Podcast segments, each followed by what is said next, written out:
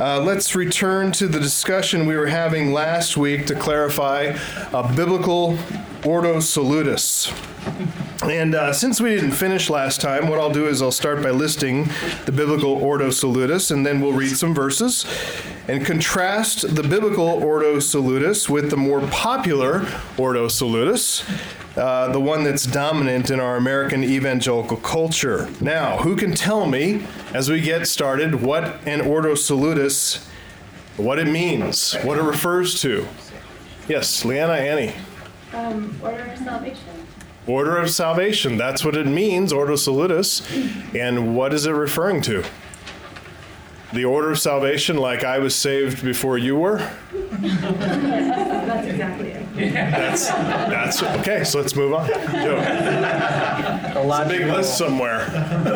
the logical steps of uh, how it has to happen, Logical steps of what? of how salvation happens, how it from Logical steps of how salvation happens. Good. That's that's one step. What do- And you use the word logical. I mean, is there like a we in danger of an illogical? yeah. If it was in a different order, then it would. It would be illogical, right? It would make sense.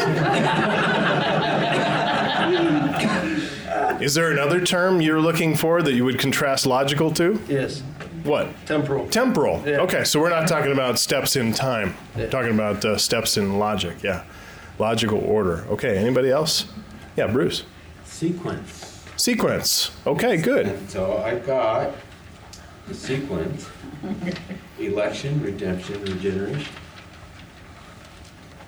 They weren't exactly your term. The election, redemption. had choosing and regeneration, and um, there's a third one. You, I got this off the website. Off our website? No, I was going to say. anyway, you know, you touched upon God's choosing God's regeneration last week. Yes, that's true. That's true. We'll we'll unpack it a little bit further tonight, but yeah, that's right. It's got some uh, some elements in there of sequence. Um, and by the way, can somebody maybe maybe get someone on this side and someone on this side to pass these out? These are little uh, sheets, half sheets that uh, Brett Hastings made up, and uh, just to give you uh, a little bit of a handout for um, for looking at uh, the biblical order and a popular order. Okay, there was um, someone else was going to say something, raising a hand. I thought I saw a movement. No movement. okay, all right, fair enough. So. Um, Ordo Salutis, as as uh, Joe and Brett were saying, it refers to a logical sequence, not necessarily a sequence of time, even though time elements are involved in there, as you'll see in that handout. Uh, time elements are involved in there, uh, specifically eternity past, time and space, and then eternity future. That's involved. Um, but really, it's referring to the logical sequence of the elements involved in the salvation of a sinner. And the biblical precedent we find in coming up uh, with an ordo salutis is in Romans 8, 28 to 30. Okay, Romans 8, 28 to 30. You can turn there if you'd like. In fact, just get your Bibles ready and your fingers l- nimble and limber because we're going to be turning from text to text uh, today, tonight, this evening, looking at different texts of Scripture. Romans 8, 28 says, And we know that for those who love God, all things work together for good, for those who are called according to his purpose. For those whom he foreknew, he also predestined to be conformed to the image of his Son, in order that he might be the firstborn among many brothers. And those whom he predestined, he also called. Those whom he called, he also justified. And those whom he justified, he also glorified. And Paul doesn't use the term ordo salutis to refer to that because he's writing in Greek, and ordo salutis is Latin. Uh, it came a little late, later, but um, but this is this is a biblical ordo salutis. This is a biblical order of salvation, a sequence of events. There's uh, foreknowledge, there's predestination, uh, calling, justification, and glorification. So not all the elements uh, that we've been talking about are there, but a good number are there, and we are following that pattern, in that order.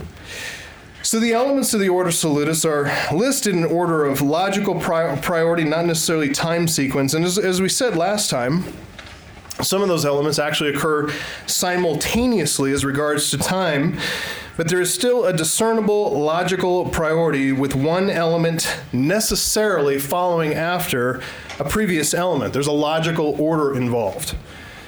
Um, I'm going to list those elements for you again, and you can follow along in the sheets that Brett made for you, and we'll start in eternity past, culminate in eternity future. You can see there it starts with predestination and unconditional election, then effectual calling, regeneration, faith and repentance, justification, adoption. That all happens almost like simultaneously.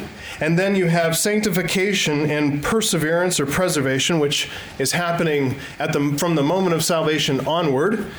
And then it culminates in glorification. We know we're preserved to the end when we are raptured, uh, taken up to be with the Lord when He returns for us, or when we graduate from this earth to heaven, right? Either way, we're going to be glorified then.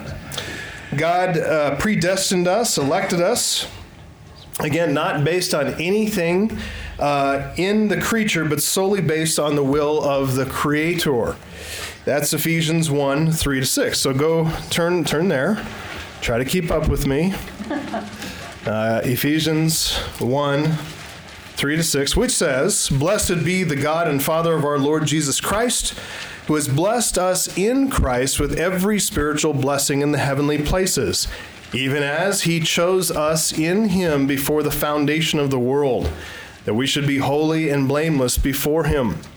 In love, he predestined us for adoption as sons through Jesus Christ, according to the purpose of his will to the praise of the, his glorious grace with which he has blessed us in the beloved.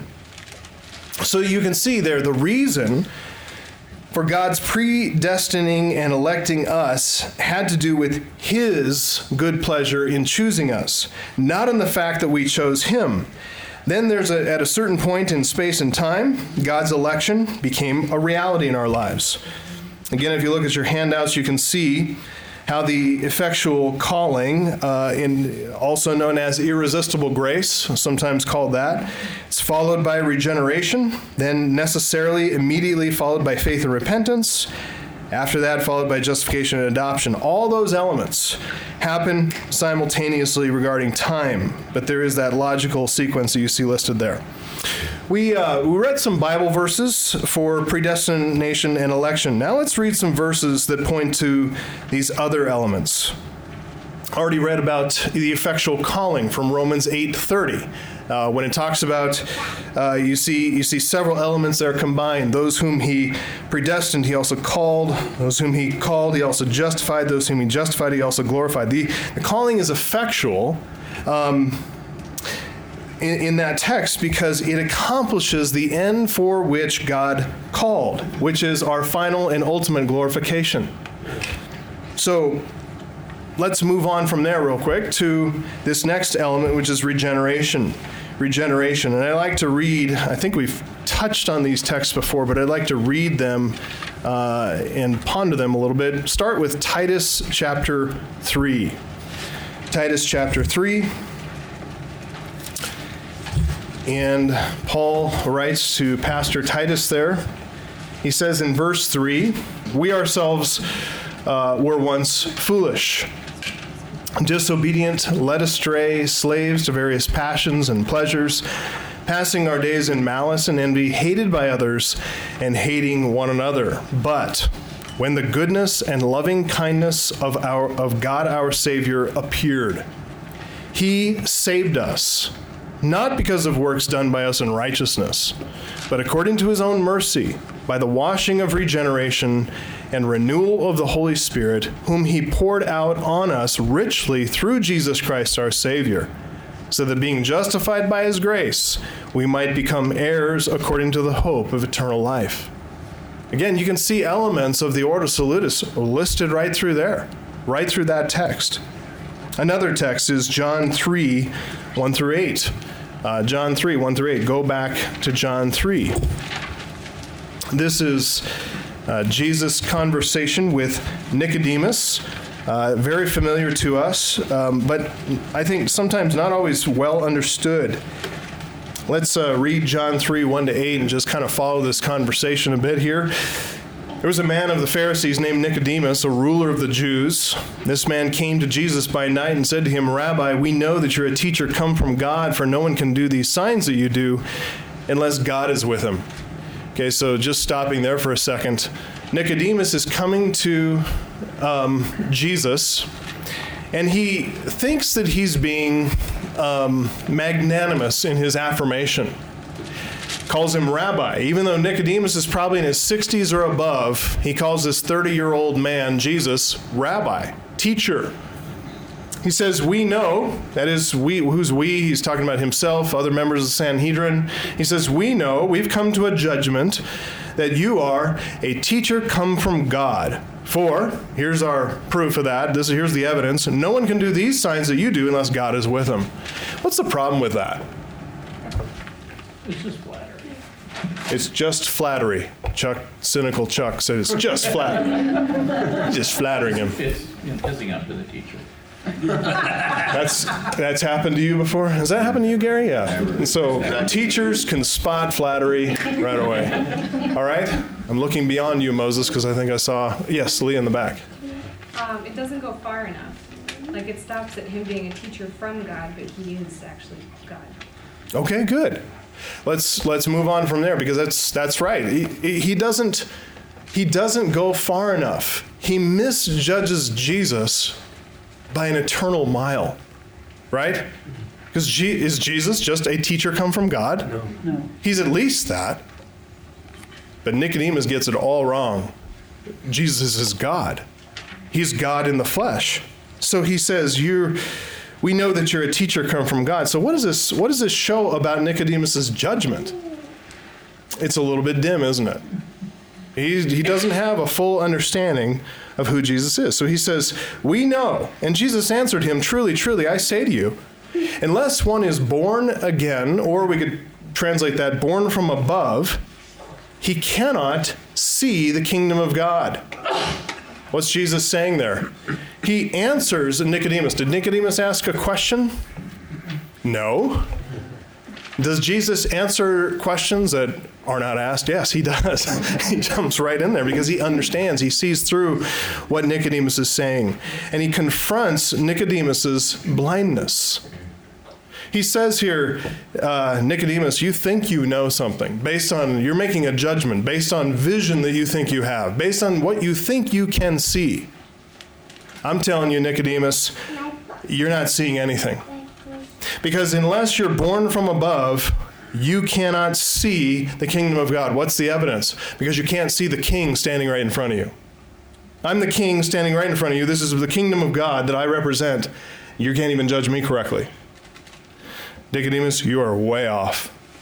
So, Nicodemus, he's a teacher, and he says to Jesus, he understands, he's tracking with Jesus this metaphor of birth, new birth. He says, uh, How can a man be born when he's old? You know, can, I, can he enter a second time into his mother's womb and be born? And um, who wouldn't want a new start, right? So he's like, let's let's start over. How do I start over? How do I get a redo in life? How do I push the restart button?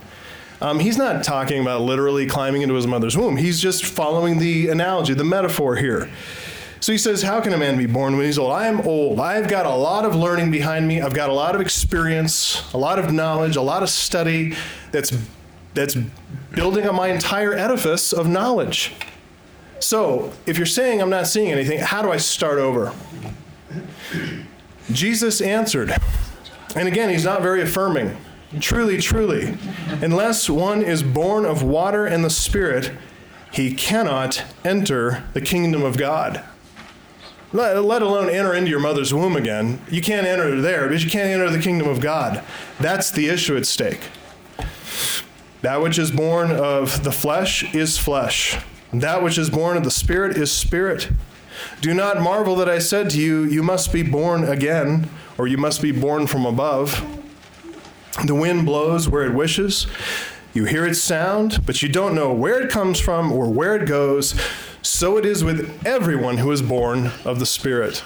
That's what he's talking about. He's talking about being born from above by the Holy Spirit. He's talking about new birth, regeneration, spiritual new birth, new life. He says, Nicodemus, basically, it's not up to you. Just as you cannot track the wind, you don't know where it comes from or where it's going, all you do is you see the effects of the wind after the wind has blown. And then you then you respond to what the wind has done. Like, you know, and tornadoes come ripping through, you clean up the mess. But uh, here, it's the same with everyone who's born of the Spirit. You know the Spirit's been there by the effects, by what has happened. And then you can look back and say, ah, the Spirit has caused new birth. Okay, so that's John 3, 1 through 8. We'll come back to John in just a second, but he's about to condemn Nicodemus for not understanding what he's talking about. He's uh, Nicodemus should have recognized this as a what he's called the teacher of Israel in John uh, three ten, the teacher of Israel. He should have recognized, and because he didn't recognize recognize Jesus' reference, his allusion, Jesus rebuked him for it in John 3:10. But his teaching um, on being born again or being born from above, being born by the Holy Spirit, where does that come from? Anybody know? Ezekiel Ezekiel. Got a chapter? 37, 36. 36. So turn there, Ezekiel 36. You would have found your way to it. Ezekiel, actually, you would have been just past it. You have all overbid. so, um, but you would have to go back to, you have to read the rest of Ezekiel, and then you say, oh, I must have skipped a chapter. So, but that's good. You would have gotten some good reading in Ezekiel. So Ezekiel 36 and its uh, restoration promises there, uh, we could read, it's an awesome text uh, starting in, well, it's all awesome. But uh, let's, let's just go, skip to the, to the bottom line here and look at verse 25 and following. Ezekiel 36, 25. I will sprinkle clean water on you. There's this water and spirit illusion analogy.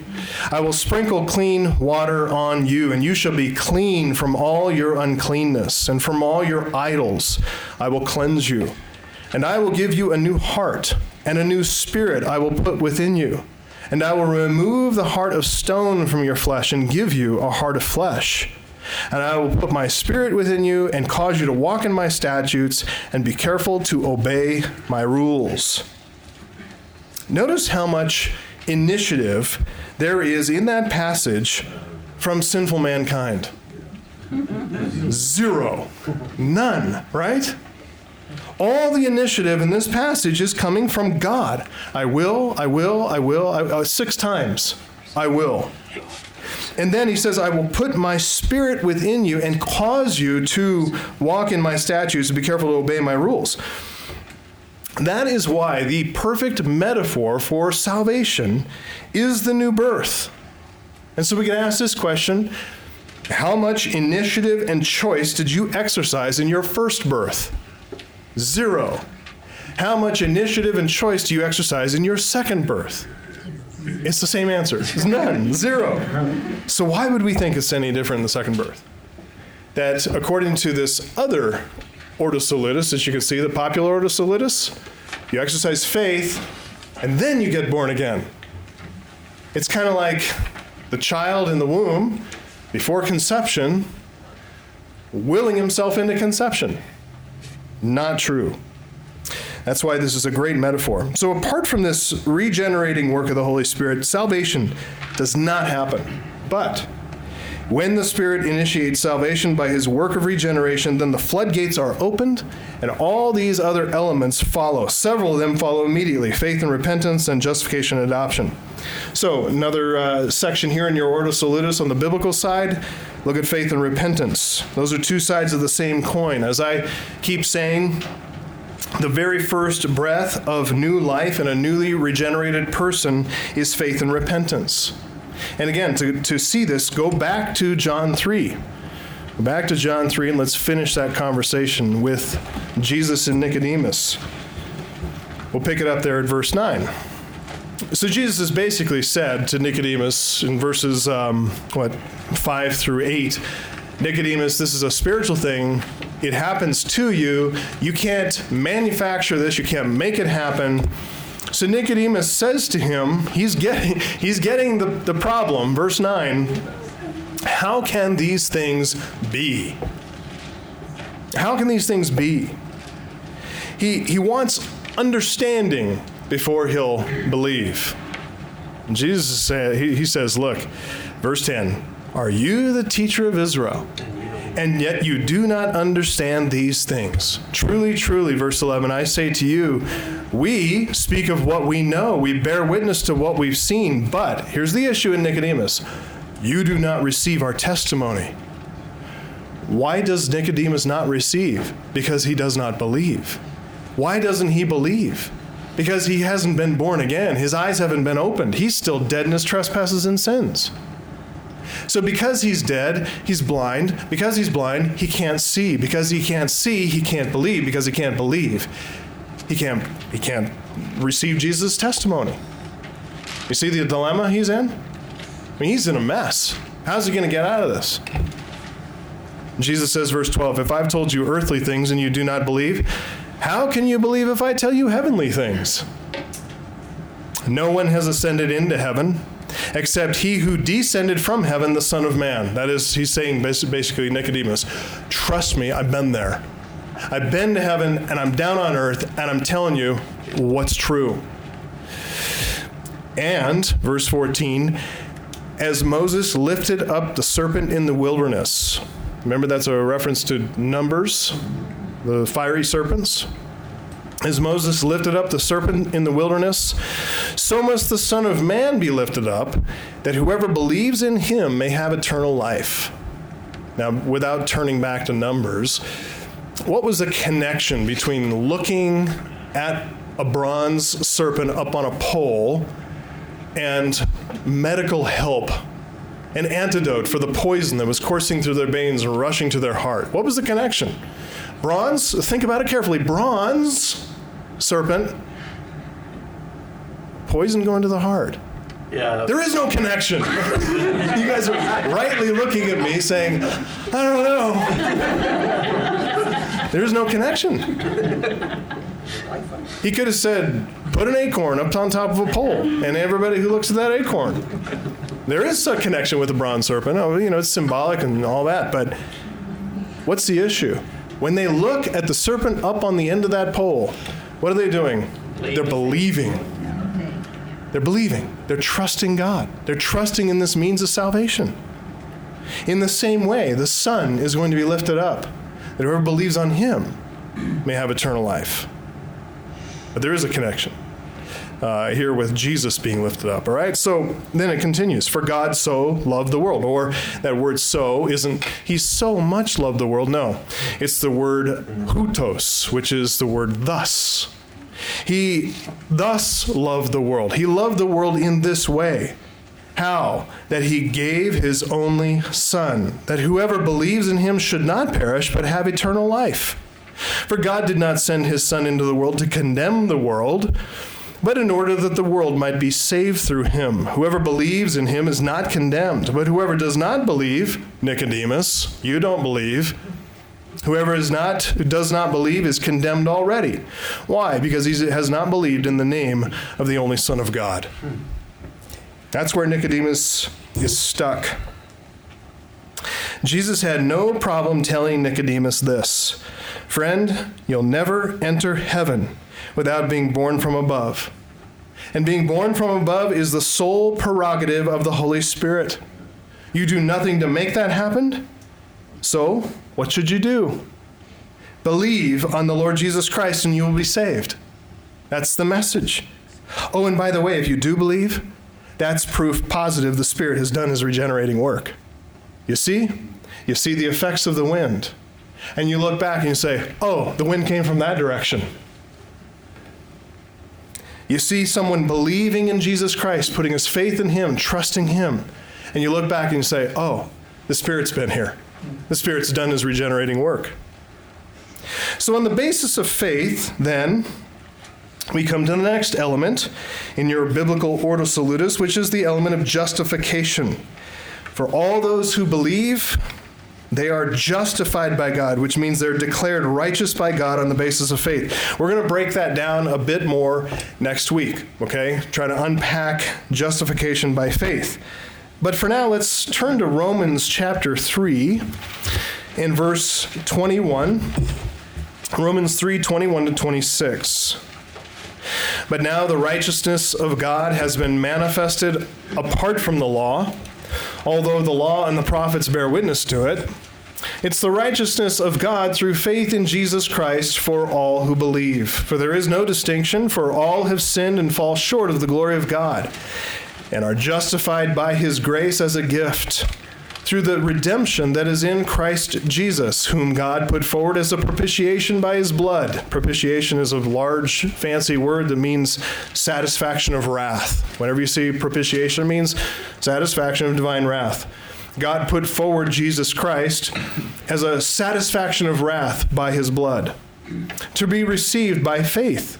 This was to show God's righteousness, because in his divine forbearance, he'd passed over former sins.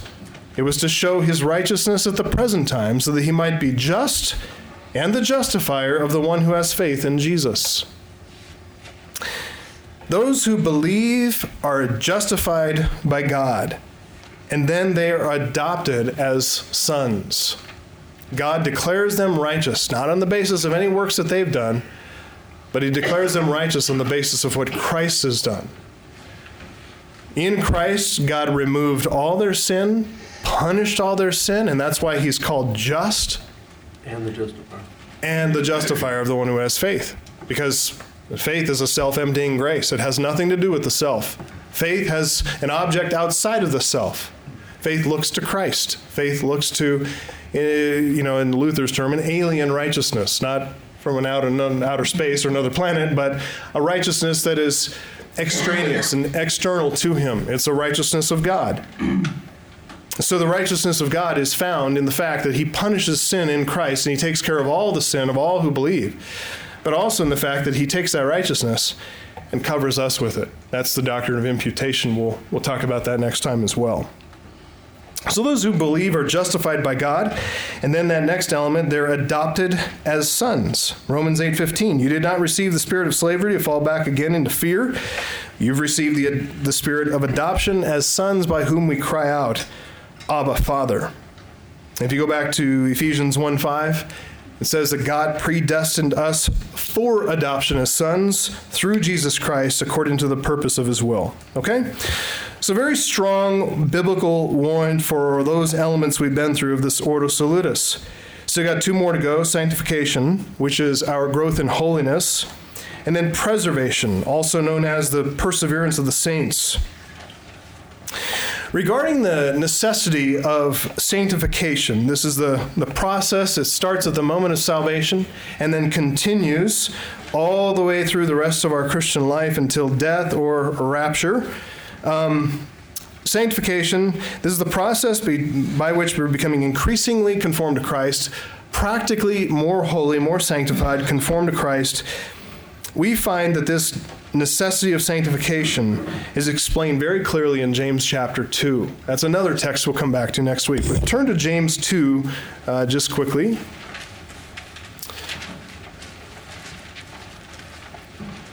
I am kind of hurrying through this because I know you're familiar with these texts, but I do want to I do want to touch on them and and bring them to your memory, and you can review them in the future on your own. Um, James chapter 2, some, some will point to James 2 and say, uh, James contradicts Paul, and Paul contradicts James. Um, we're going to talk next week about how they do fit together, okay? So, um, and actually, James is essential to Paul, and Paul essential to James. They, they're not only in complete harmony, but in complete necessity of one another. So look at James 2.14. James asks the question, What good is it, my brothers, if someone says he has faith but does not have works? Can that faith save him? Let's pause for a moment and just you you know anybody like this? in modern day evangelicalism, I know a lot of people who profess faith in Christ but have no works whatsoever. In fact, they have contrary works. And in many churches, they say, oh, don't touch. Don't touch. Don't you mess with their sense of assurance. That's judging. Um, well, better stand by and buckle up because James is about to do a lot of that. So here we go. if a brother or sister is poorly clothed, lacking in daily food, one of you says to them, Go in peace, be warm, and be filled, without giving them the things needed for the body, what good is that? So also, faith by itself, if it does not have works, is dead. I'm going to keep reading. I was going to just read those verses. I can't stop, though. Someone will say, verse 18, You have faith, I have works. Show me your faith apart from your works, and I'll show you my faith by my works. You believe that God is one, that's the Shema of Israel. You got good theology?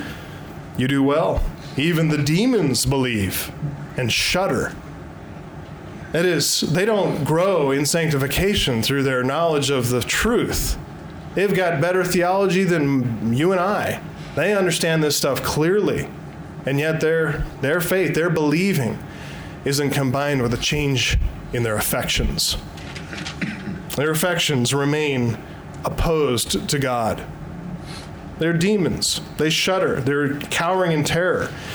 Do you want, uh, verse uh, 20, do you want to be shown, you foolish person, that faith apart from works is use, useless? Was not Abraham, our father, justified by works when he offered up his son Isaac on the altar?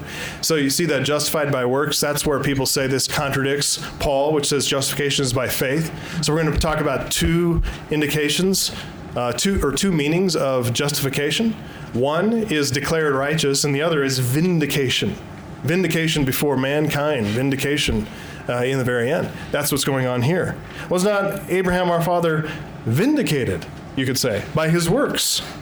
When he offered up uh, his son Isaac on the altar, you see that faith was active along with his works, and faith was completed by his works, and the scripture was fulfilled that says, Abraham believed God, and it was accounted to him as righteousness, and he was called a friend of God. Okay, stop there. Um, when did it say that Abraham believed God and it was accounted to him as righteousness? When? Uh, Genesis what? Uh, 15:6. Yeah, you look at your cross reference there. Genesis 15:6. When did he offer up Isaac on the altar? Uh, 22. Years later, right? So he was declared righteous by God. It was counted to him as righteousness. He was uh, had righteousness imputed to him in Genesis 15. But his works vindicated that claim, vindicated that declaration. You see? See the connection? Scripture was fulfilled, which says Abraham believed God, it was counted him as righteousness, he's called a friend of God. You see that a person is justified by works, not by faith alone. There again, people say, ah, foul, he does he contradicts Paul. No, he's talking about something different here. In the same way, was not also Rahab this prostitute justified by works when she received the messengers and sent them out by another way? For as the body apart from the spirit is dead, so also faith apart from works is dead. So, a faith that doesn't have a sanctifying component to it, where there is a continual life of growth and trajectory toward holiness, what does James say that kind of a faith is? It's dead, it's useless, it's demonic. It's not even true faith. It's not saving faith. So the true faith, the just the faith by which we're justified is a faith that then is, results in sanctification or good works, growth in holiness. So, you can think also in the teaching of Jesus about those who profess faith but don't grow in sanctification. In John 15, what are they? They're fruitless branches. They're cut off from the vine because they're just wasting space. And then they're thrown to the side where they dry, wither and dry. They're gathered into bundles and then they're tossed into the fire, right? Okay, one more element. This is the work of God to preserve his chosen ones to the very end. And that's the preservation element, which is going to culminate in final glorification, continues into eternity future. For the preservation or perseverance element, look at John 6. John chapter 6. I'll read a short section there. John 6, and starting in verse 37 he says, All that the Father gives to me will come to me, and whoever comes to me, I will never cast out. Um, yeah, I'll hold that right there. So, all that the Father gives to me will come to me. There's no doubt in this. And whoever comes to me, I will never cast out. For I have come down from heaven not to do my own will, but the will of him who sent me. And this is the will of him who sent me, that I should lose nothing of all that he has given me, but raise it up on the last day. But this is the will of my Father, that everyone who looks on the Son and believes in him should have eternal life, and I will raise him up on that last day. You see, this whole Romans 8, 28 to 30 isn't contained right there. Everything's there. God has elected in Christ a people that He's going to redeem, He's given them to the Son. They have been regenerated, and thus they believe. They put their faith, they look on the Son, they believe in Him, they have eternal life. They're justified by faith. They're adopted as children. They persevere. They persevere to the end because God makes it so. That's His will. And then Jesus raises them up on the last day. This is the guarantee of preservation to the very end for all those who are chosen by God, which is why Romans 8:30 it speaks of all those elements with aorist tense verbs. That's the aorist tense is it, talking about the kind of action there. It's completed action, which means it's a done deal. The predestined are the called. The called are the justified. The justified are, and this is something that happens future to everybody who's reading that. They're the glorified. Well, it's all done. Past tense verb. Okay? Now, you've got your sheets there. Let's walk through the more popular Ordo Salutis so we can learn by way of contrast. But let me stop for just a second and see if there are any uh, questions on. I know we rushed through that, um, but y'all are smart people, and that's why I did that. Is it hot in here, or is it just is it just me? It's just you. Just me. Okay. Because I'm starting to melt. Is it hot? I'm melting. It's not melting. It's not hot. Oh, have mercy. Oh, good. Rod's here. Rod's got a magic tablet thing that he makes everything come on. Yeah, Chuck. Uh, on the sheet here, you have effectual calling as part of the simultaneous uh, with regeneration, faith, repentance, justification, and Right. adoption. Yep. Can you explain that a little bit? Because I thought effectual calling wasn't part of that simultaneous stuff. It, it is. Um, we're talking there about the culmination of that calling. So so it's a, there's a drawing that takes place, and that drawing can take place for those who are called um, over a period of time. That's what I- You know, I know for me that um, there was like an awakening to my sin at some point, probably eight or nine months that I struggled with the issue of wait a minute, if I embrace Jesus as the Savior who's going to rescue me from the punishment of all my sin, that also means that He's Lord of my life. He's in charge. And I don't really want that. I got a lot of stuff I'm doing. You know, I got stuff and plans, and I don't want to give that up. I wrestled with that for probably eight or nine months. And finally, there was a point when I relented. You know, just because I, he, he just let me see the nature of my sin, let me look in myself in the mirror, see what I really was in light of the scripture. And it was just more on more and more ugliness, and I hated it. And so I eventually came to a point where I, I remember the time, it was a night and day difference for me. There was a change that happened where my, my affections were changed. I no longer hated righteousness and loved sin. Now I loved righteousness and hated sin. And it wasn't, obviously, it wasn't perfect, but the seed was there. And that was a new birth that happened. But there was something that was happening about eight or nine months earlier where I was starting to, be, to get this hazy notion that something's not right, you know? That was, I think, the Holy Spirit starting to draw, starting to, starting to awaken. Yes, Leanna, then Um, back then it was a lot easier to see Nicodemus, Nicodemus for what he was.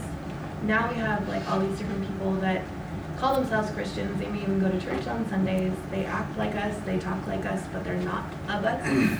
Anything. Is that where um, Revelation three sixteen comes in with the lukewarm? Um, makes you what is it? spew you out of my mouth. Right. Yep. Neither hot nor cold, I will spit you out of my mouth. For you say, I am rich, I have prospered and need nothing, not realizing you are wretched, pitiable, poor, blind, and naked. Right. Yeah, definitely, uh, definitely can. But even even for those who were kind of in that lukewarm state, they had an opportunity to repent. He's calling them to repent. Those who truly do repent are those who believe. Those who really are born again. I mean, look, um, you know, some people will say, "Well, does this mean you never backslide?" No, there are times when Christians sin, and sometimes sin for a period of time, and sometimes it gets ugly. You know, it's a, it's a bad time. But if they're truly saved, then God will awaken them and direct them back to uh, a path of growing sanctification. There are times, though, where, like you can see this attested to in 1 Corinthians 11, where God will snuff somebody out, like he did with Ananias and Sapphira they were adrift, right? They were they sold all their property. They wanted to have a good reputation in front of the community, and so they lied and said, "Yeah, this is the amount that we sold the property for," but they tucked some away. They were lying to the church. They were lying to the Holy Spirit, and God killed them. And there are times when that will happen. 1 Corinthians 11 talks about that as well. Um, it's a it's a sudden judgment, and so I don't say that that happens a lot. I've seen it happen once in my life. Um, so, but uh, you know, it's just sometimes God makes a dramatic statement about the need for holiness. But most of the time, I would say the true Christians will eventually repent. You'll see them eventually respond to the word. I always keep in my mind John 10 My sheep hear my voice and they follow me. So the more you keep on putting before them the voice of the shepherd, eventually the Spirit will take that word and direct them to the path of the shepherd. So Nicodemus didn't even like get to the lukewarm spot. He was always cold. He was he was dead in his trespasses and sins. He was never even alive. Right. Yeah, he was a Pharisee. So his whole his whole uh, edifice of spiritual, you know, existence was all religiosity, external works. Um, you know, he that's what he was. That's what his life was. It was all built up on all that um, talk in the Sanhedrin. But he was saved. He was eventually saved. God saved him. Um, Ren. Yeah, um, when I think about my own salvation, I know that I could not have done it on my own, that the Lord had mercifully opened my eyes. Even in Acts, you know, the, uh, the Bible says the Lord opened Lydia's Lydia's heart. heart. That's exactly right. And so I know that it is God who works in us. Salvation is all of the Lord. Right. But um, predestination seems to be such a hard thing to understand. When you think about, you know, the Bible says, I mean, how do you pray for a believer then, or how do you, you know, align predestination with the Great Commission, go, you know, where God says, go and preach the word. If mm-hmm. God knows these people are not going to come, how do we, you know, pray for believer, I mean, unbelievers? Sure. Yeah, And it's a great it question. How we get to become what we call hyper Calvinists. Well, I think I think what what where hyper Calvinists go is they say, uh, you know, this is hyper Calvinism to say because God predestines, we should not get in the way of Him doing His work. They deny a whole lot of Scripture to say that, um, but they say they say it's actually an affront to God's regenerating work by His Holy Spirit for us to go out there and speak the gospel to someone who may not be elect. So better just to sit in our little circle in our church and let them kind of wander through the door. Hey, if you're wandering through the door, you might be one of the elect. So this is what we're describing here is not hyper Calvinism. Just a belief in predestination, which the Bible clearly uses those words, is not hyper Calvinism. Belief in predestination is just to acknowledge that God is the initiator of all salvation. And he started by choosing from eternity past, electing before the foundation of the world, as it says in Ephesians 1, Romans 9, and on and on. So, then how does that intersect with our evangelism? How do we pray for unbelievers? We pray according to our own limitation. God, I want so and so to be saved. I'm going to preach the gospel. I'm going to just please awaken faith in them. I don't know his will, so I leave it to him. But I go and spread seed. I sow seed. Because it says in Romans 10 that faith comes by hearing, right? Mm-hmm. And how are they going to hear without a preacher? How are they going to preach unless they're sent, right?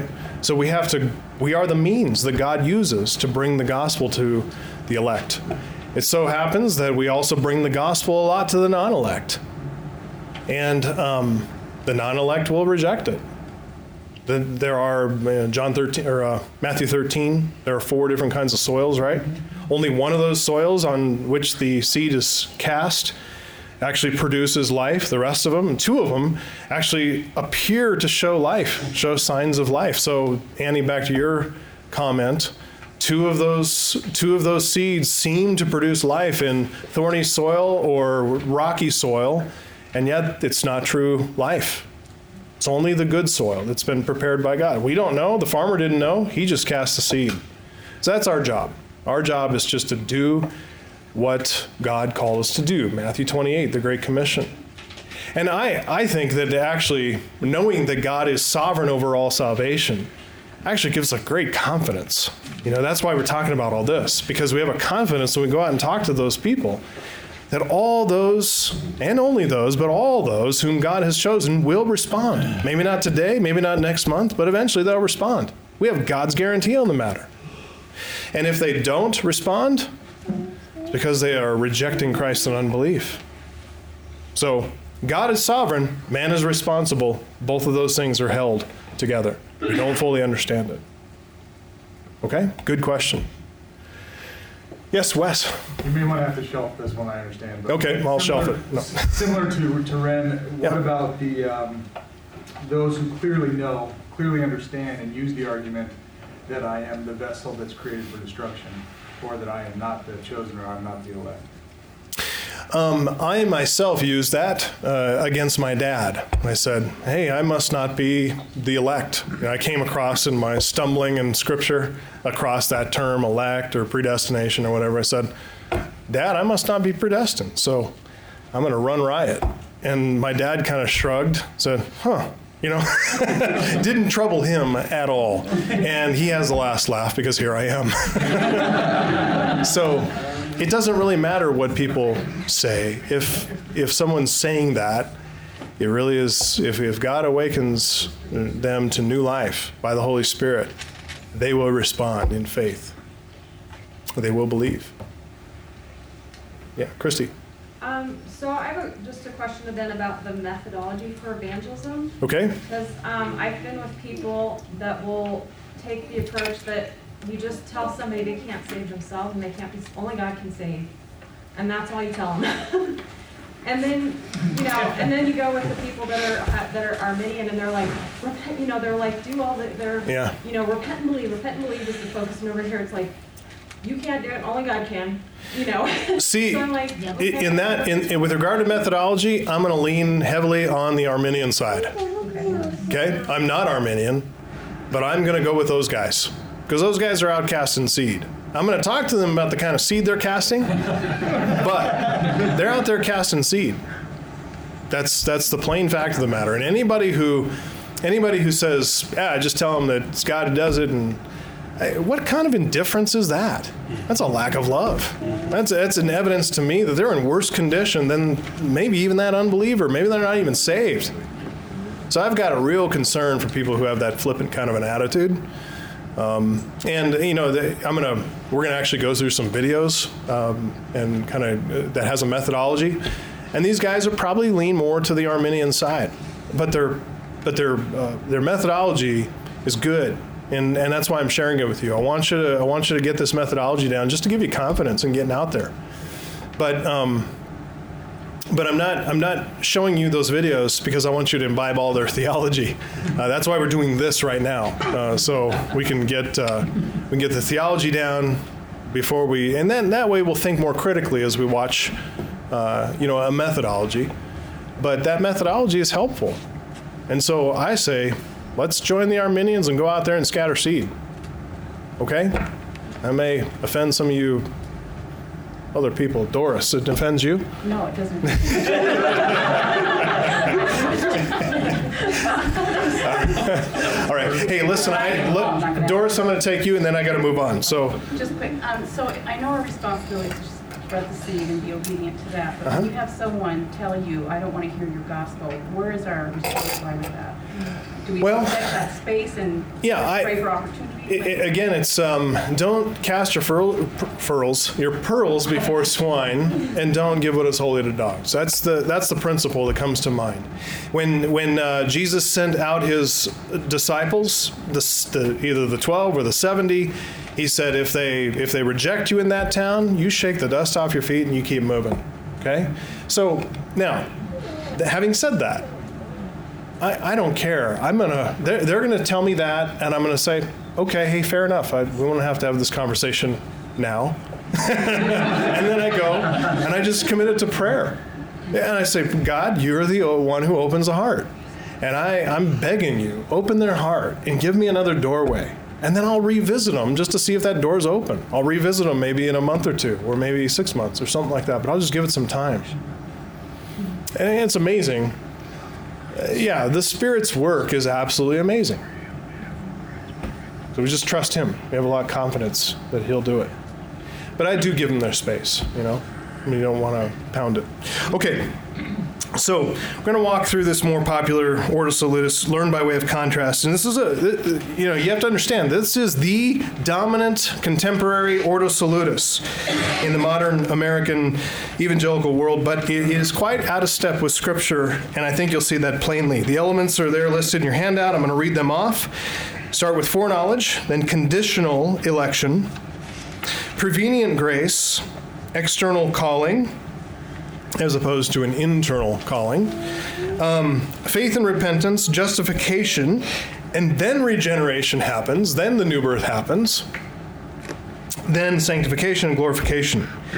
I agree with those last two steps, and the other parts, we got some, uh, you know, Lucy, you got some splaining to do. First, this Ordo Salutis it starts with divine foreknowledge, but you have to understand this is not foreknowledge in the biblical sense. This conception of foreknowledge pictures God bound by time. He's subject to time, but he's got an ability to look into the future down the long, long corridors of time and see and know beforehand what people will do, how they will respond. So God Hey, listen, I'm going to agree with this because God certainly does know all things, but that's not called foreknowledge, that's called omniscience. So we're crossing categories here. Biblical foreknowledge, it's the word prognosko. Gnosko, there's two Greek words for knowledge. One is oida, which is kind of more like knowing facts. And then there's the word gnosko, which is more like knowing intimately, knowing relationally, knowing people. I mean, that's a that's a big simplification, oversimplification. You, know, forgive me that just to make the contrast. But it's oida and gnosko. And, and biblical foreknowledge is not about knowing what, as in what sinners will do or not do, but rather, biblical foreknowledge is about knowing whom. It's about knowing people. This speaks to God marking out a relationship beforehand, predetermining with whom he will have an intimate, saving relationship. Redeemer with his redeemed. So it's not about potentiality, it's about actuality. And you have to see that in Scripture, that what God sets out to do, he will certainly do. He says, I am God, there's no other. What, who's going to stay my hand? I declare from the beginning what is to come, and I will do all my good pleasure. That is the God of Scripture. That's what he does in salvation as well. We don't, we don't jettison all the doctrine of God when we get to salvation to protect the sacrosanct sinner's free will, okay? We need to understand the sinner's free will in light of God's sovereignty. Second, adding to this faulty version of foreknowledge, they add the faulty concept of conditional election. And that is to say, this is an election that's conditioned on the sinner's response. Again, they picture God here looking down the corridors of time to see who will believe in Christ, who won't, and then on the basis of their anticipated foreseen faith, they are chosen or not chosen to be in Christ. Now, by way of critique, in those first two points foreknowledge, conditional election. Who is central and sovereign in that ordo salutis? Man. Man is, not God. God here is simply pictured as responding to man's decision, to his free will choice. And that is the real sovereign authority in this ordering of the elements of salvation. Make no mistake either that this this is the driving motivator in this popular ordo salutis, especially in popular, especially popular here in America, where the voter is uh, sovereign, where the consumer is king. That's us. So we love this. Makes sense to the American mind, a Western Enlightenment mind. But doing whatever it takes to protect the so called free will of mankind is really a Trojan horse. It, it appears at first to be a great gift, a wonderful gift. But that's just at first glance because when that gift sits there overnight, it starts to spill out soldiers that take over your entire life and actually ruins your theology. And It just results in more enslavement and bondage. So, because if man is at the center and man's will is sovereign, God is on the margin. That's not good. We do not want God at the margin.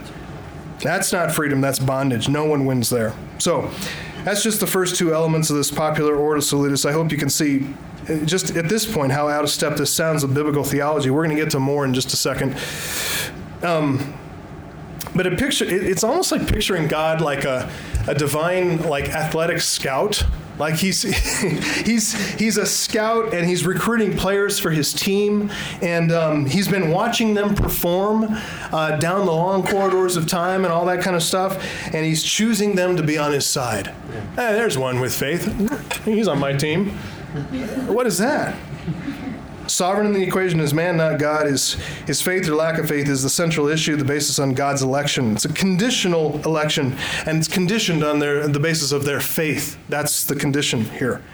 God has elected them because only because He foreknew and foresaw it. So, first foreknowledge in that ordo salutis, that popular one, then the conditional election, and then the third element.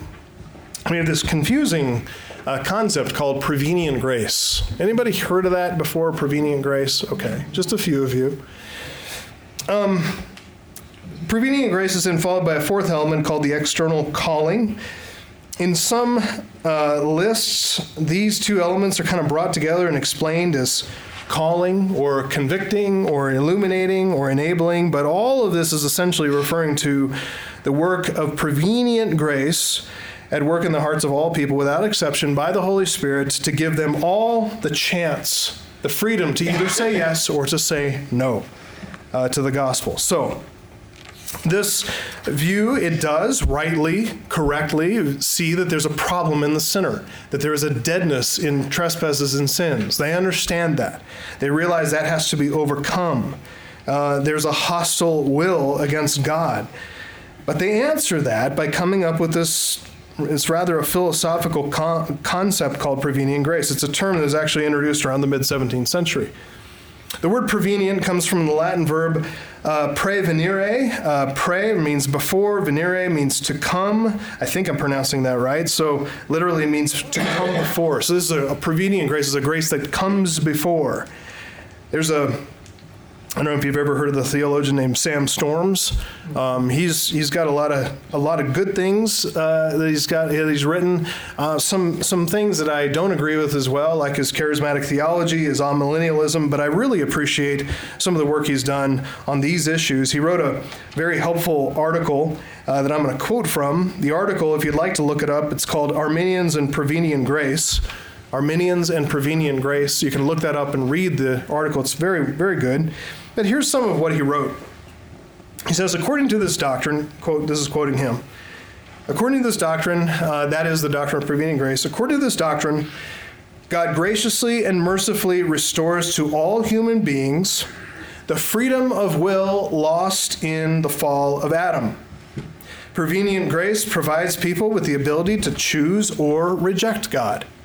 According to Wesley, there is a measure of free will supernaturally restored to every man. This grace, however, is not irresistible, uh, or to undo that double negative, this grace is resistible. Whereas are, all are recipients of prevenient grace, many resisted to the eternal to their eternal demise. Those who utilize this grace to respond in faith to the gospel are saved. So, in summary, and here he's quoting Bruce Demarest. In summary, Arminians maintain that prevenient grace, a benefit that flows from Christ's death on the cross, neutralizes human depravity and restores to pre Christians everywhere the ability to heed God's general call to salvation. End quote. That's, you know, if you followed that, you understand that that is what most of us have believed.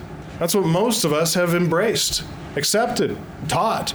That's what that's what I breathed in and out as I was growing up and even as a young Christian until I was starting to read the scripture and seeing some of those this stuff undone by what I read in scripture. Now, who can give me um, the text um, on which prevenient grace is based? What Bible verse points to this concept of prevenient grace? John 3:16. God loved the world in this way that he gave his only son that whoever believes should not perish but have eternal life because prevenient grace has, has uh, gone before them. No, there's nothing in John 3:16 on prevenient grace. Nice try though. Joe, Many are called, but few are.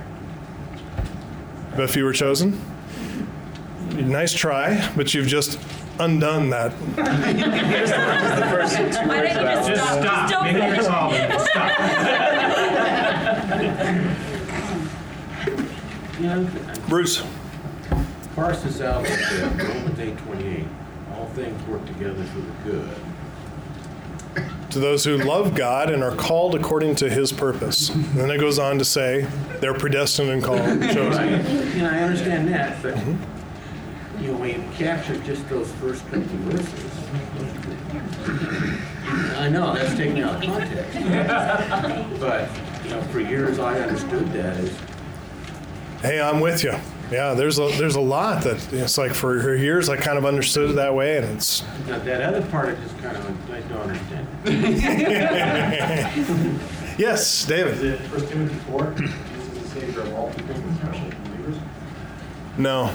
Mm-mm. Nope. Is there no verse? There's a there's a there's a common salvation and rescue that goes to all men, but there's a particular salvation that goes to believers. Yeah. So no, that's not that's not talking about prevenient grace. Even if it, we talk about the limited unlimited atonement issue, that's not a text that talks about prevenient grace. Yeah, Lila. Is it Ephesians 2 8? For by grace you have been saved through faith, and this is not of yourselves, it is a gift of God. No, because then there again, you're looking at salvation being completely and totally initiated and uh, provoked by God. That's actually pointing to the opposite. There isn't this a prevenient grace, a pre-grace to pre-Christians to make to, all take people, to all- to all people that We're takes not actually dead in our trespasses. yeah, that takes away the effects of the fall and makes them restored to the original Adamic Yeah. free will So we have. that was lost in the fall. So now you have perfect opportunity to choose. Where's that verse? That's the verse I'm looking for. Scott's got it. Are there any? And Bible number two. That is not a verse. No, you're dead, right? Mark. Acts 2, 40 and 41. Okay, which I've had it used on me before. okay, Uh, it says, it's Peter's preaching, right? And he says, with many other words, he bore witness and continued to exhort them, say, saying, I love this, save yourselves from this crooked generation. So those who received his word were baptized, and there were added about 3,000 that day. I, I've had that thrown at me that, well, see, they saved themselves. Oh, like, really? Oh, Bad. Oh, Okay, well, that self salvation is is inherently contradictory to salvation by grace through faith and justification by faith alone. So that, but that's still even even if you would say, okay, that talks about self salvation. It's not talking about prevenient grace. Right. So okay, so I'm just going to cut to the chase because of time. Um, no, there, there is no text. So it's but no no no. But I'm going to tell you there is no text. But this is the text that they point to. Get ready? It's John 1 9. John, not First John 1 9, it's John 1 9, which says this The true light, which gives light to everyone, was coming into the world. There you have it. Prevenient grace. Gives light to everyone. Gives light to everyone. Now, does that sound like a clear, unambiguous teaching of prevenient grace? No. No. Not really. So, not only is prevenient grace not a biblical word, it's not even a biblical concept. There is a grace that comes before salvation, which is called common grace. And that's really what First John, or not First John, John 1 9 is referring to. The true light that enlightens every man, the, the, the, the, light of the knowledge of God, uh, Romans chapter 1, his eternal power and divine nature clearly seen so that everybody's without excuse.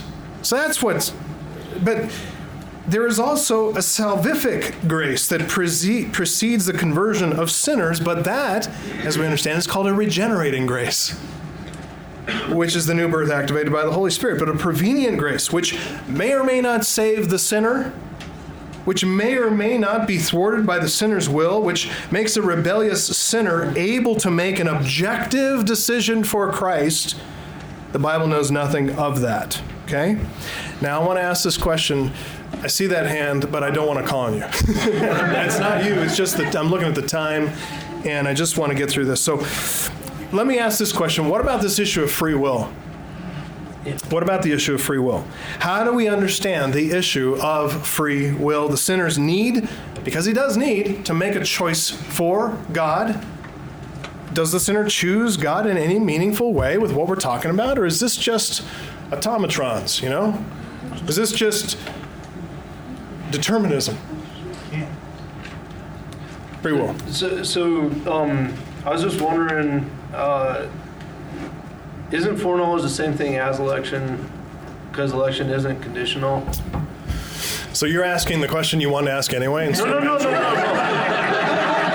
No, because I think it's all related. I mean, there's no such thing as prevenient grace if, if, if there's an actual foreknowledge of foreordination that there's, I, I, I- because, and my thought on that is about free will is that there, of course, would be, we would be commanded through that to, we're an ant on a map, and God sees the map, and the ant doesn't see the map. And so the ant comes to the border of Sudan, and he says, oh, I'm crossing into Sudan. You know, and so he looks like he has a choice, and You are getting there, right? yeah. Free I, will. I, I'm really trying. Yeah, so, Ants so choosing to go to Sudan. the, the ant chooses to go to so far. Sudan, and the you know the guy looking at the globe is like, oh, the ant's going to Sudan. Oh, no. He knows where the ant is. He's in Africa. He's never gonna, you know. Okay, so anyway, and the guy looking at the globe's not in charge of the ants. It kind of breaks down. we think we have free will, but there is no biblical concept of free will. Yeah. Okay. There, I mean, Well, uh, But- but- we can look at it from two different ways. okay, yeah. Two different ways. I love the ant. I love where you were going.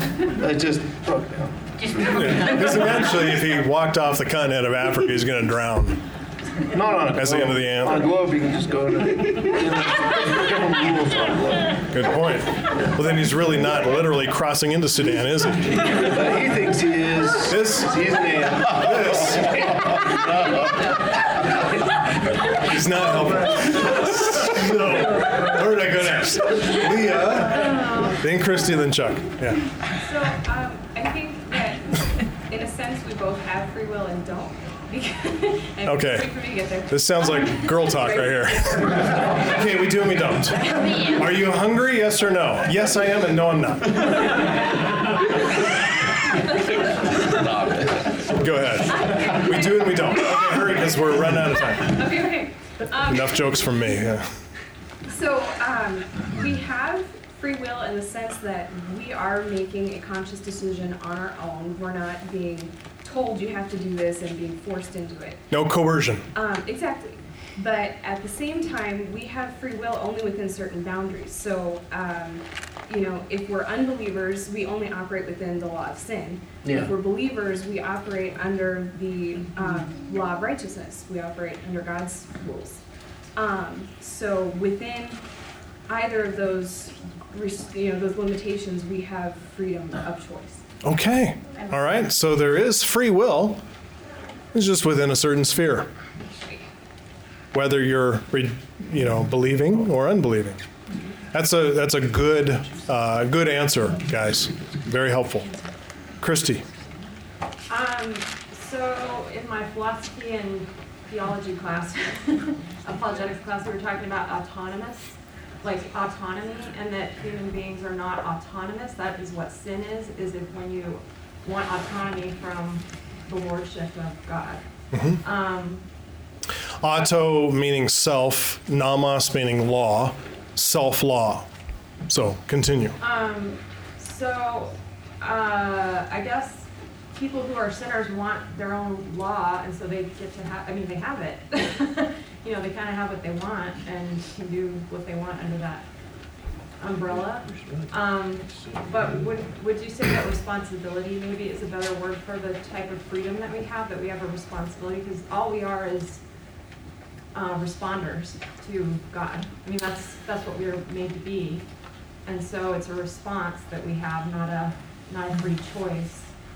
Um, and then maybe once you're saved, you do have freedom, you have freedom once you're saved to walk by the Spirit or walk by the flesh.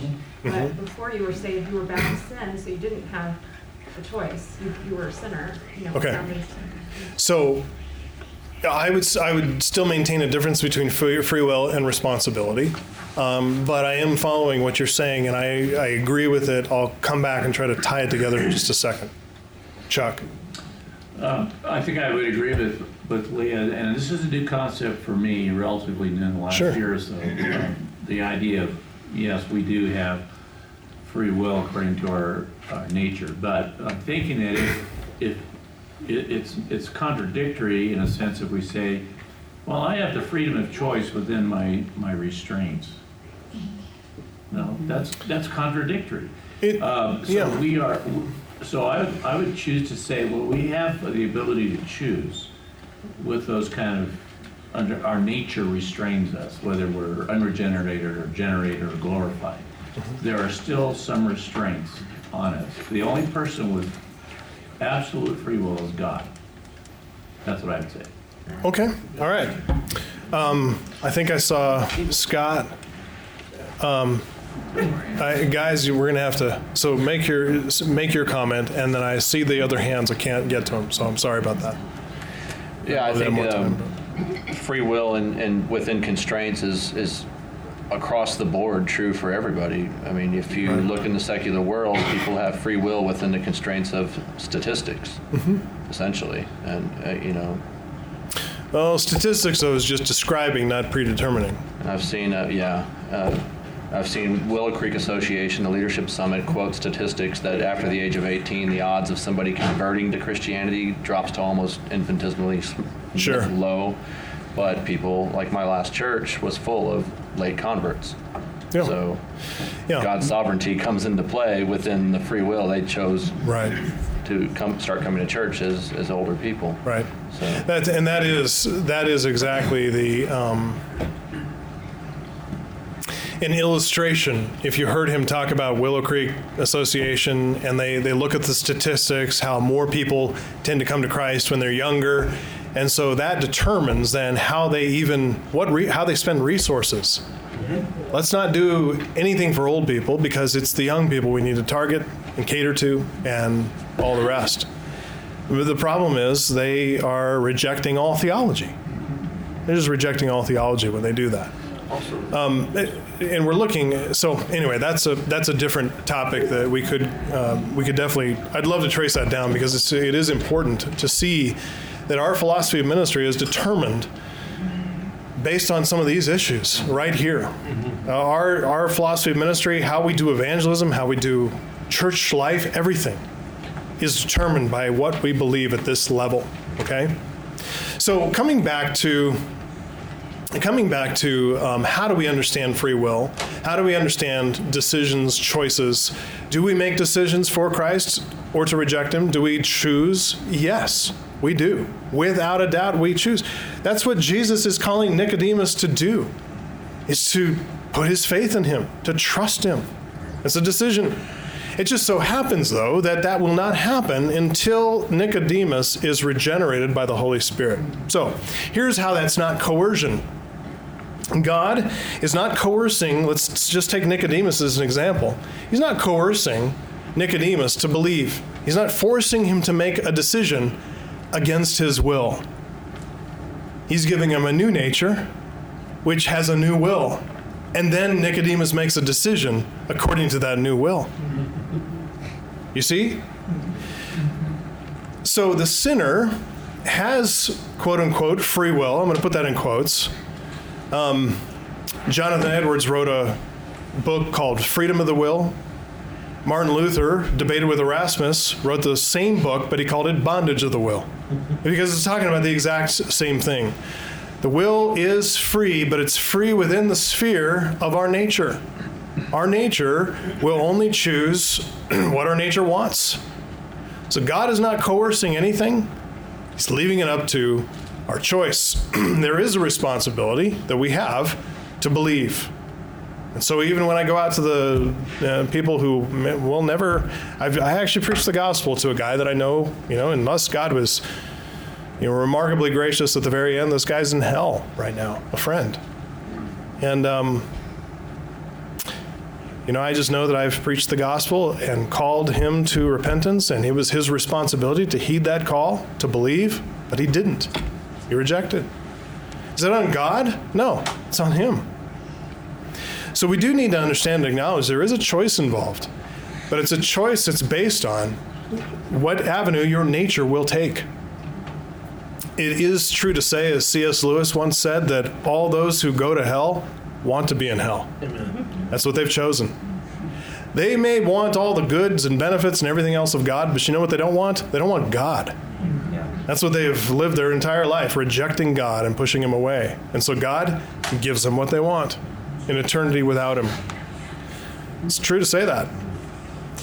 So, so it's a horrid thing to think, but it's true to say it. Apart from regeneration, though, the sinner's choices remain bound to the sphere of sin and death. And that's why we could talk about the bondage of the will. The, the, the will is in bondage to sin and death. That's Romans 8, 5 through 8. Those who live according to the flesh set their minds on the things of the flesh. But those who live according to the Spirit set their minds on the things of the Spirit. For to set the mind on the flesh is death. But to set the mind on the Spirit is life and peace. For the mind that's set on the flesh is hostile to God. It does not submit to God's law.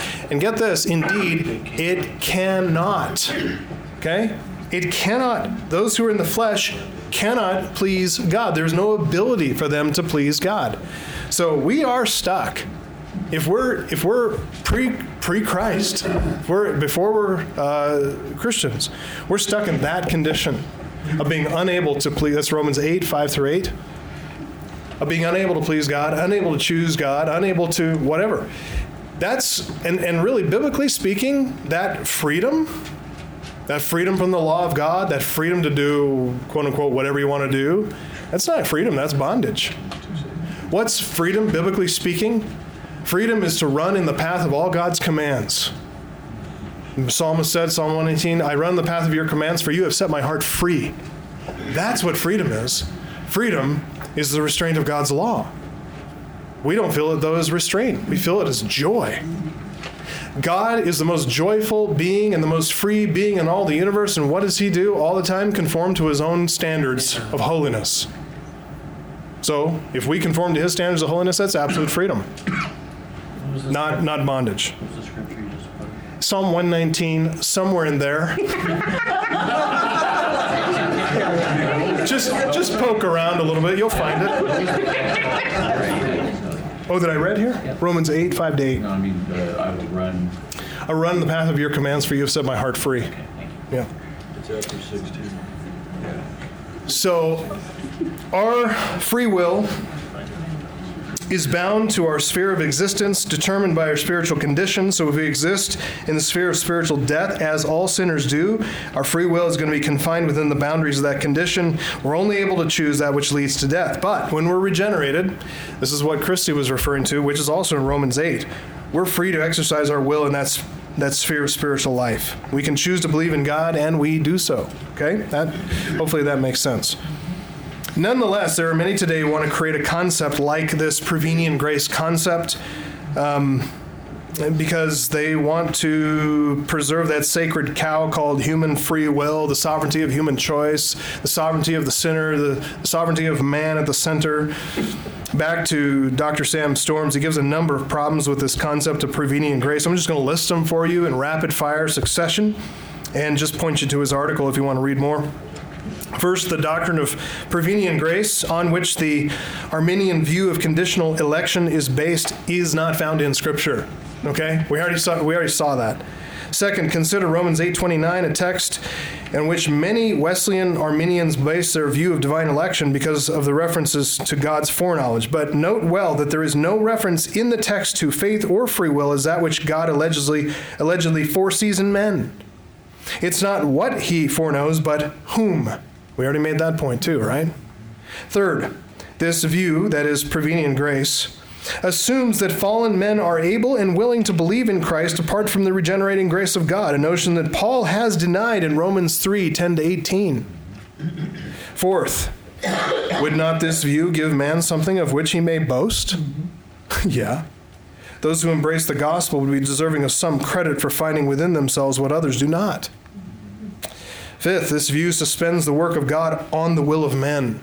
You see, again, man is sovereign, and God is catching up to man's decisions. That's not the biblical view of God.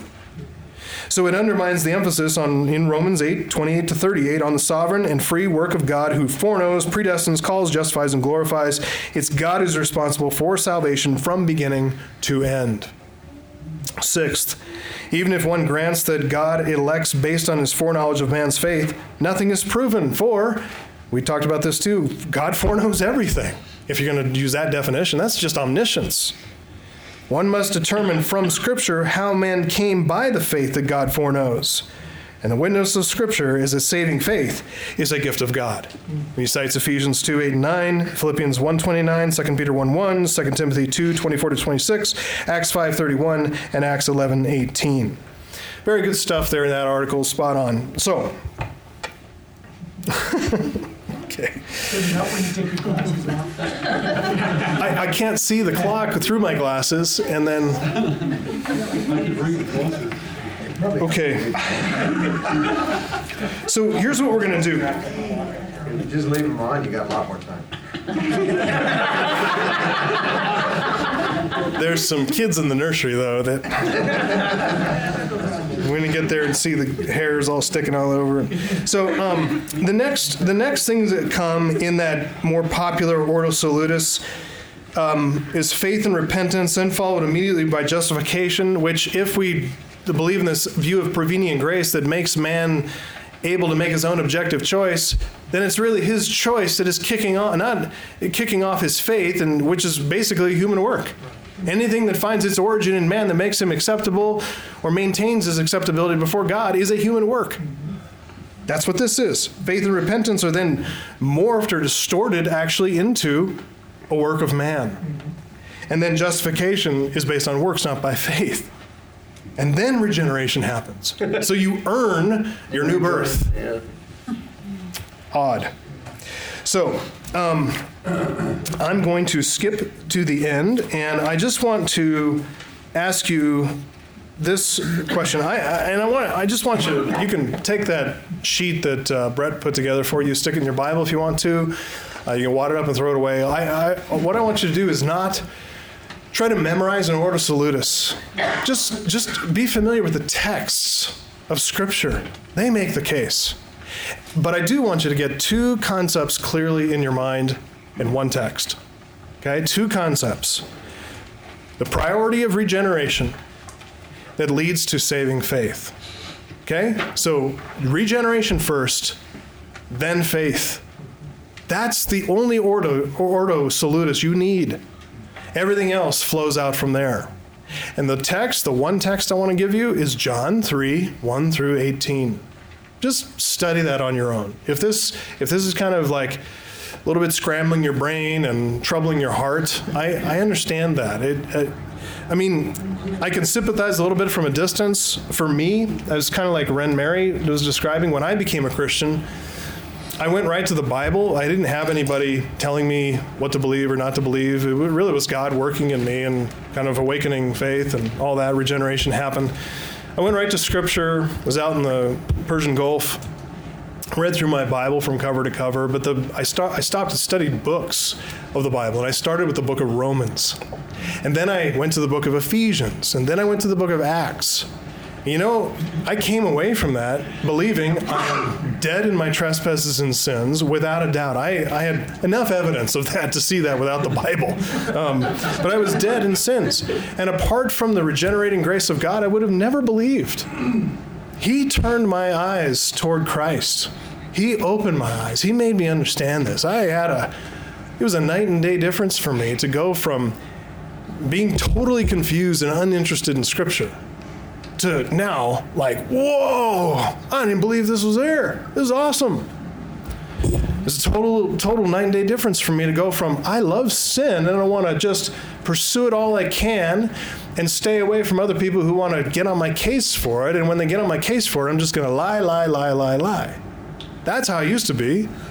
And now I just hated sin. I actually, in fact, I wanted to expose it and confess it to people. I love righteousness all this was happening to me. So when I went through Romans and Ephesians, all that stuff made sense. I knew that I was I knew that I was regenerated because God chose me from before the foundation of the world and I just it caused me to bow on my knees in humility and give thanks to God. It was a, the most humility inducing doctrine is the sovereignty of God and salvation. The one that will produce the most pride is when you think it's all up to you. It's your choice, or you cooperating with God in some way. That'll create pride. That'll create massive amounts of pride. Okay, so remember the two steps regeneration first, followed by faith and repentance, was kind of two sides of the same coin. And then stick with John 3 1 through 18. Read that, study it carefully, and believe and speak consistently with that text. You won't go wrong, okay? So, with that, let's. I would love to sing a song, um, but we're, let's let's close because we need to let those kids get out. Heavenly Father, thank you so much for the truth of your word, and we thank you for your sovereign grace in our lives. We thank you that um, our salvation isn't up to us. If our salvation was up to us, we'd lose it. We would forfeit it.